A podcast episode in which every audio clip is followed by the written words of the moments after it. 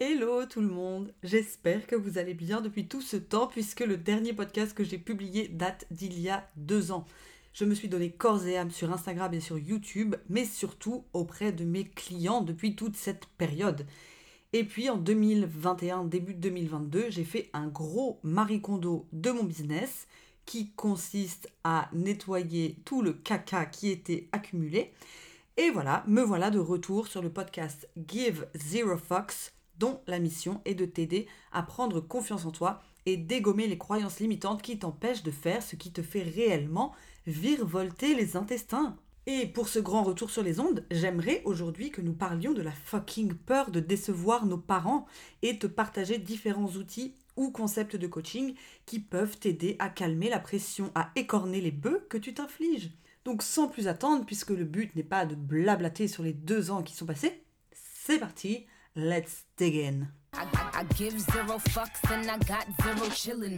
Alors, on a beau avoir 30 piges et vouloir de toutes nos forces voler de nos propres ailes, faire des gros fucks aux injonctions qu'on s'auto-impose, poser notre dème, promouvoir nos illustrations sur Instagram ou encore tout plaquer pour partir à New York et devenir comédienne, il existe une force aussi puissante qu'un concert de Beyoncé qui nous empêche de passer à l'action et qui est la peur du rejet et de la désapprobation de nos géniteurs. Et ce que j'ai pu voir de mon expérience personnelle, c'est que tant qu'on ne comprend pas réellement pourquoi on est si viscéralement attaché à ce qu'ils pensent et pourquoi on a autant de mal à rompre avec leur avis, c'est impossible de passer la seconde et d'aller vivre ta meilleure life. Donc, comme je te l'ai dit, je t'ai préparé un petit podcast pour t'aider à couper le cordon et mentalement quitter le nid. Et le premier ingrédient dont tu as besoin pour faire monter la sauce indépendance, c'est de comprendre le poids de l'héritage parental sur ton système de croyance. Pour les newbies qui débarquent, notre système de croyance, c'est l'ensemble des choses dans lesquelles on croit, qui nous permettent de définir notre vision du bien et du mal, et par conséquent, qui vont modeler nos comportements. Par exemple, si on a la croyance ne pas avoir un travail stable financièrement à 30 ans, c'est être un gros boulet pour la société, alors on va probablement s'interdire de demander une rupture conventionnelle pour se reconvertir dans l'écriture de son roman, ou si on le fait, on va se retrouver en proie à un énorme conflit intérieur où notre cerveau sortira l'artillerie lourde de la culpabilité et de l'autoflagellation pour nous remettre sur le droit chemin. Maintenant, là où c'est particulièrement intéressant, c'est de comprendre d'où vient cette croyance. Est-ce qu'elle t'appartient réellement et tu y crois parce que ça vient de ton raisonnement personnel ou est-ce que c'est un petit bourrage de crâne que tu n'as jamais réellement remis en question? Alors à moins d'avoir travaillé consciemment sur nos croyances, la plupart d'entre elles sont directement héritées de nos parents ou des personnes qui nous ont élevés. Tout simplement parce qu'à partir du moment où on débarque sur la planète Terre, nos parents vont nous éduquer du mieux qu'ils peuvent selon tout un panel de codes afin qu'on devienne des personnes valides et convenables à leurs yeux. Ce qui fait qu'ils vont nous inculquer tout un tas de principes et de règles à suivre et que si on va à leur rencontre, on prend le risque de les décevoir ou de ne pas passer le moment le plus kiffant du monde. Donc on se plie à ce système de croyances pour éviter d'être puni ou tout simplement privé de dessert. Le problème c'est que quand tu as 30 ans et que tu es capable de réfléchir par toi-même, ce n'est plus un mode de fonctionnement qui est viable.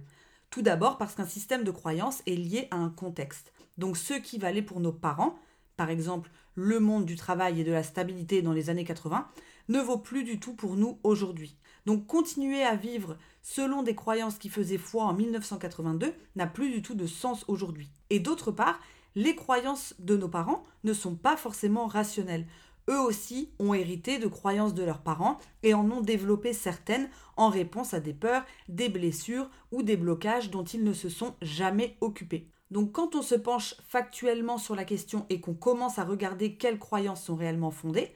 on se rend compte qu'il y a très peu de vérité absolue et beaucoup de matière pour remettre leur autorité en question. Donc, continuer d'obéir au doigt et à l'œil à cet héritage sans jamais mettre à jour notre système de croyance, ça nous condamne à vivre dans le passé selon un mode de pensée qui n'est plus forcément vrai à notre époque. Raison pour laquelle la première chose à faire pour relâcher un peu la pression, c'est d'aller regarder ces fameuses croyances, de comprendre leur origine, de te faire ta propre opinion dessus et de les mettre à jour d'une manière suffisamment solide pour pouvoir parer la désapprobation parentale. Le problème, c'est que c'est pas forcément facile à faire parce que ce fameux héritage de croyances est souvent très très très chargé émotionnellement. Si tu as simplement un lien fort avec tes parents, que vous avez fait corps autour d'un système de croyances de tes 3 à tes 26 ans et que du jour au lendemain, tu te rends compte que ces croyances qui vous liaient et faisaient de vous une entité à part entière ne te correspondent pas,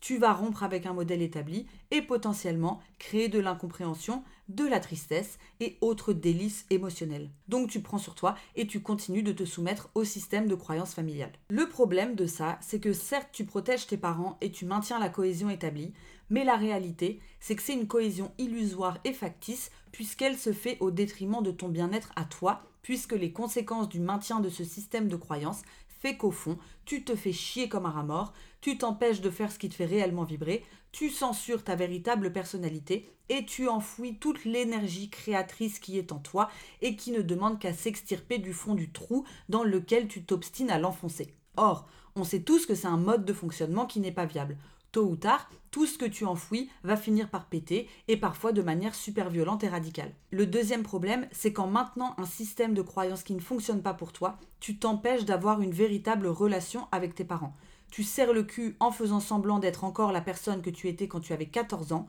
mais en attendant, tu les empêches de savoir qui tu es aujourd'hui, de créer une véritable connexion, de leur ouvrir la porte de ton univers actuel ou de partager avec eux des choses qui sont chères à ton cœur. Alors certes, ça permet de garder la face, mais très souvent, c'est au prix de la distance et de l'éloignement. La solution, c'est donc de rompre et de parler. Et la formidable coach Virginie Servaes a mis un nom sur ce type de conversation et les a appelées les conversations courageuses.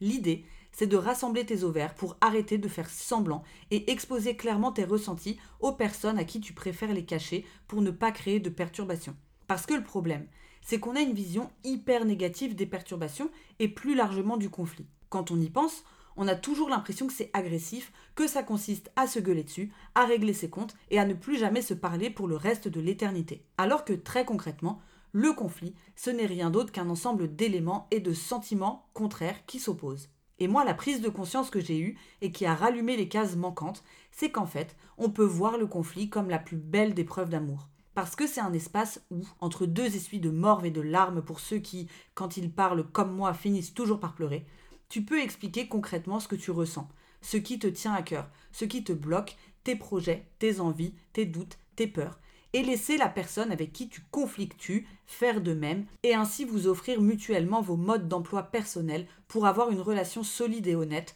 où l'autre peut être pleinement lui-même. Les conflits ou les explications permettent de faire des mises à jour et d'arrêter de faire semblant d'être la personne que tu étais quand tu avais 14 ans alors que tu en as aujourd'hui 32. Alors oui, ça fout les boules. Et oui, en bonne arachnophobe que je suis, je crois qu'avant de me lancer, ça me paraissait plus faisable d'aller faire Fort Boyard plutôt que de confronter mes parents. Mais la réalité, c'est que les trois quarts du temps, avoir une conversation honnête avec ses parents ne finit pas dans les cris et vous n'allez pas être déshérité. Parce que si l'intention de la conversation c'est d'être compris et pas d'accuser X, Y, Z, il n'y a souvent pas de raison que ça se passe mal. Pour ne rien te cacher, ça ne marche pas tout le temps. J'ai une de mes clientes qui a parlé avec ses parents et qui ont réagi de manière super violente et l'ont complètement rejetée. Suite à quoi, elle a préféré couper les ponts. Mais la plupart du temps, il ne s'agit pas d'une rupture physique et totale il ne s'agit que d'une rupture avec une version de toi-même qui est obsolète afin de faire de la place à la version de toi mise à jour. J'espère donc que ces quelques clés pour comprendre la déception parentale t'auront aidé et surtout,